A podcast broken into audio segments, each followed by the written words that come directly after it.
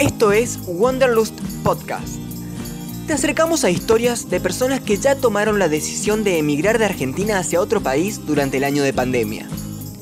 En el episodio de hoy, te vamos a contar nuestras conclusiones sobre las entrevistas que hicimos a Lu, a Diego y a Melanie. Somos Gastón, Sol y Juani, y esto es Wanderlust Podcast.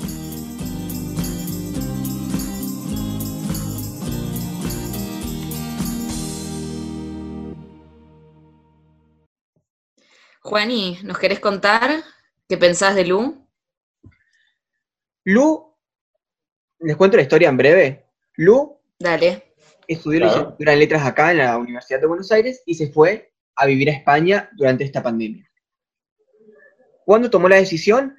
En diciembre del año pasado, lo venía pensando desde agosto, desde las PASO, y lo tomó en diciembre cuando el gobierno de Alberto Fernández ganó. Sin embargo, ella dice que le dio una oportunidad al gobierno, pero cuando vio que las políticas no eran de su agrado, eligió irse.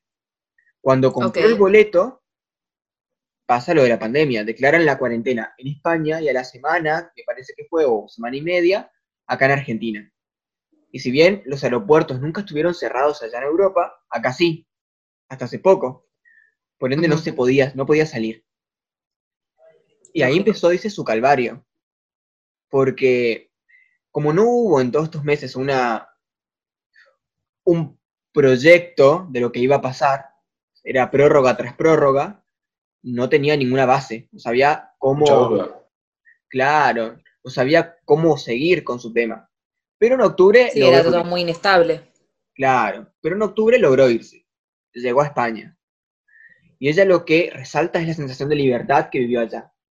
Entonces, yo concluyo tres cosas. Se fue por las condiciones económicas y sociales. No Sin soporta un gobierno o un modelo de Estado en el que no haya un proyecto a futuro. Aparte de la situación económica, que era complicada. Que es complicada.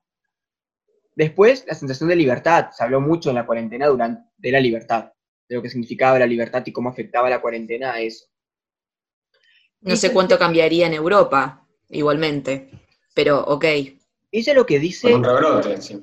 Claro, pero ella lo que cuenta es que si bien hubo restricciones, ustedes saben que, por ejemplo, España está pensando en militarizar las calles y varias cuestiones de restricción, nunca cerraron las escuelas, eh, la economía se mantuvo más o menos estable por la Unión Europea. Si bien obviamente cayó en recesión, se mantuvo estable y hay una perspectiva a un proyecto de un par de meses, de dos semanas, hay un plan, Ok. que no es la misma restricción dura que se vivió acá. Eso es lo primero que plantea. Y la otra, que me pareció muy interesante y es el eje de lo mío, es que habló de privilegios. Dice, está bien, está bien que todo el mundo quiera irse, que ella lo recomienda porque vivir una experiencia estar en otro país, otro lugar, está buenísimo, pero eh, el que lo hace tiene que tener ciertos privilegios. Está mal o es duro escucharlo, pero tiene que tener ciertos privilegios. Por empezar, por ejemplo, una visa. Por empezar, eh, una La ciudadanía capacidad adquisitiva de poder pagarlo. o un capital social Sí. para poder reconfortarte una vez que estás lejos de tu casa. Claro, que no es para cualquiera, así que está, está claro. O sea, claro, o sea, el, el capital afectivo, el, el capital económico también. Me parece que eso es lo principal, ¿no? Porque unos cuantos tenemos, va, yo, yo me estoy incluyendo cuando hablo de eso, pero unos cuantos tenemos, tenemos la idea o el, o el deseo de, de poder emigrar y sin embargo no todos tenemos la capacidad económica ni, ni la real voluntad de hacerlo, ¿no? Una cosa es el deseo y otra cosa es la realidad. Claro. El dicho el hecho y el abismo, totalmente, es así. Porque hay que llevarlo a cabo después, ¿no? Tanto uno promete y bueno, es verdad, cuesta después hacer una acción. Pero ustedes qué piensan? ¿Vale la pena ¿Emigrar? emigrar? Yo creo que siempre que, se- que ok, si vamos a hablar de, de la palabra ventaja, como, como Lu te comentó en la entrevista, Juani, eh, siempre que se tenga esa ventaja, siempre que se tenga la posibilidad, yo creo que sí vale la pena probar cosas nuevas. Más si tenemos en cuenta que, que se trata de una chica que es joven y de que tiene los recursos económicos y sociales para poder hacerlo. Siempre que se pueda, yo le daría para adelante. Sí, totalmente. Sí, ¿Qué sí, piensas vos, yo Gato? Opino algo, algo por el estilo, porque la verdad es que si no es ahora, ¿cuándo? Porque capaz que uno luego se hace grande y le cuesta capaz ser más nómade, sino es que es más sedentario, quizás en una ciudad, eh, el deseo y, el anhelo de vivir experiencias distintas va, va cayendo. No necesariamente tiene que ser así, pero sabemos que cuanto más grande uno es, más quizás tiene un deseo de asentarse, tener un ingreso más fijo y bueno, capaz formar una familia. Que no digo que no pueda ser posible si uno puede ir de ciudad en ciudad, pero es una posibilidad de vivir algo distinto a lo que uno está acostumbrado en la rutina, ¿no? En la diaria. Sí. Totalmente. ¿Y vos, Sol, cómo ves el caso de Melanie? El caso de Melanie, bueno, lo comento brevemente.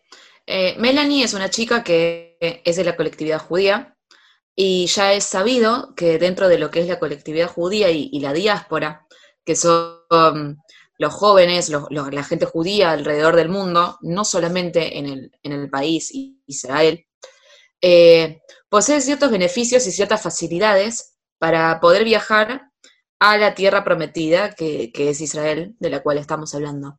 Esta chica Melanie es una chica joven de 23 años que es maquilladora artística y tuvo la posibilidad, tuvo el beneficio de acceder a una beca parcial de estudios para poder hacer una pasantía respecto al maquillaje artístico, que es lo que ella ejerce.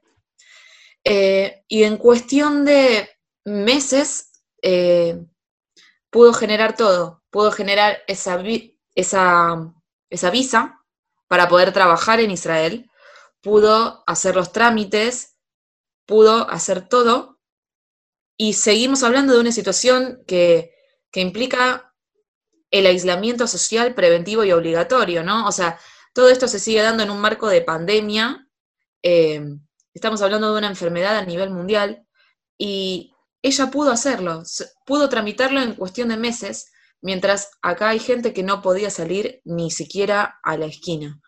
Eh, por lo tanto, fue como una especie de, como una especie de sueño, ¿no? Como, como una utopía traída a realidad. Y estaba pensando, Juani, mientras vos contabas lo que te decía Lu de ciertas ventajas. Bueno, o sea, hay cierta ventaja que es tener esta posibilidad, ¿no? Es, es que la colectividad judía ofrezca esta, esta posibilidad de, con un precio no, no tan elevado, poder ir a países como por ejemplo Israel, eh, con una beca de estudios o con una beca para trabajar incluso, o con visas, como es- esta ventaja que si a uno se le presenta y tiene la posibilidad de hacerlo, ¿por qué no la tomaría, no es cierto? Totalmente. Una gran cantidad de beneficios brinda. Entonces, ahí es donde es- hay más, hay más para arriesgar que para, que para no tomar, mejor ¿no? Dicho así, tan y pronto. Eh, está buenísimo lo que contás porque es muy interesante que hayan estados interesados en atraer gente a, a su país. Es increíble. No, no, no pasa tanto en el mundo y vale, vale mucho el, el testimonio. Claro. ¿Vos qué pensás, Juani? que está muy bueno entender privilegios, en este caso, como beneficios o como oportunidades. Porque viste que se tiende, vieron que se tiende a hablar de privilegios de una forma peyorativa.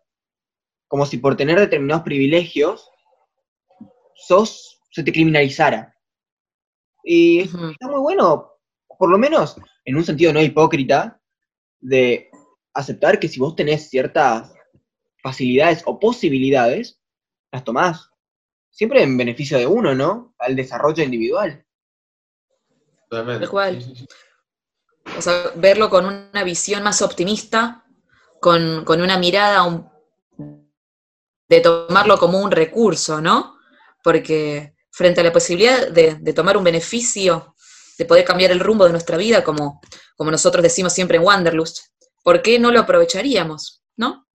Claro. Sí, ahí, es una sola. Por- el por qué no es la pregunta, más que por qué sí. ¿Por qué no?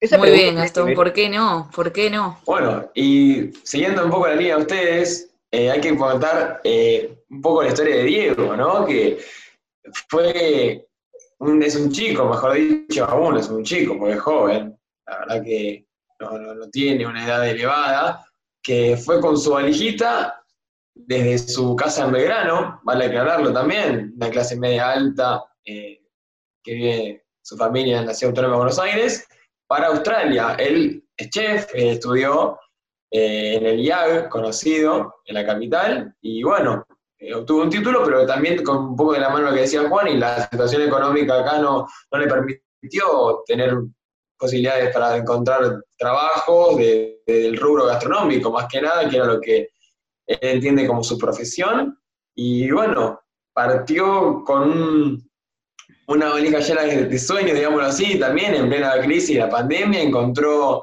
eh, en Australia, muy cerca de Melbourne, un lugar donde lo, digamos, lo acotejaron y, le permitieron hacer su trabajo, Eh, entendiendo que en, la parte oceánica está bastante controlada la situación del, virus, eh, mucho mejor que en Europa y, en América, la verdad. Eso totalmente es cierto, como se ve eh, en el día a día que, que se comenta. eh, Australia y Nueva Zelanda son países que han manejado muy bien la situación y bueno, él también está ahí y tiene obviamente que adaptarse porque tiene que ducharse en cinco minutos. Él vive en una ciudad muy cerquita de Melbourne, pero eh, tiene otras reglas que las que vive acá. Entonces ahí es donde uno dice que, qué linda la posibilidad que uno puede llegar a tener, eh, siempre y cuando, volviendo de antes, tiene las posibilidades de, de poder realizarlo.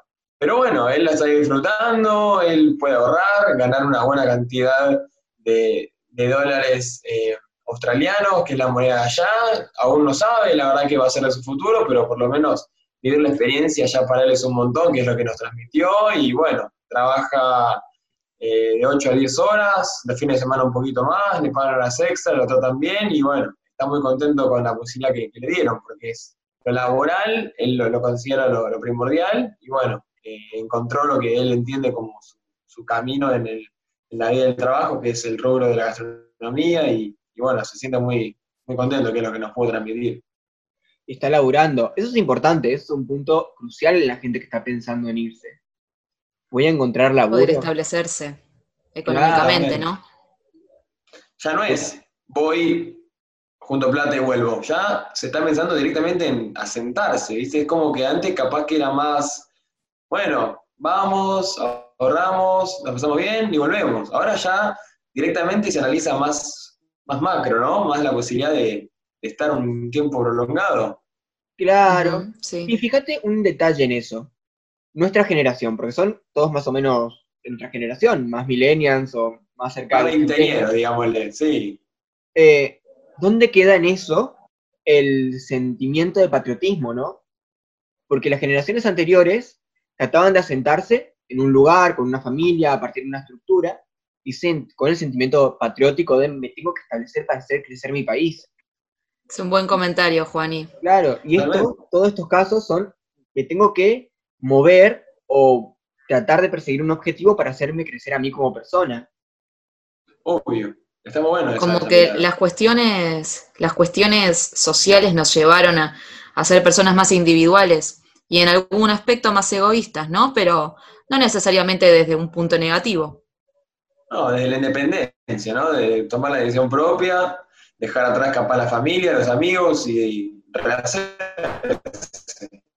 Que bueno, es interesante también eso, porque de, tu zona de confort, de las comodidades, de saber quiénes son tu, tu círculo cercano, a hacerlo de vuelta. Y no, no es para cualquiera, obviamente.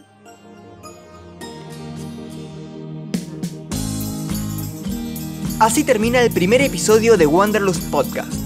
Recordá seguirnos en Instagram arroba wanderlust.renaudarlejos, en Twitter wanderlustcron y encontrá más historias sobre gente que ya tomó la decisión en wanderlustcrónicastravel.wordpress.com.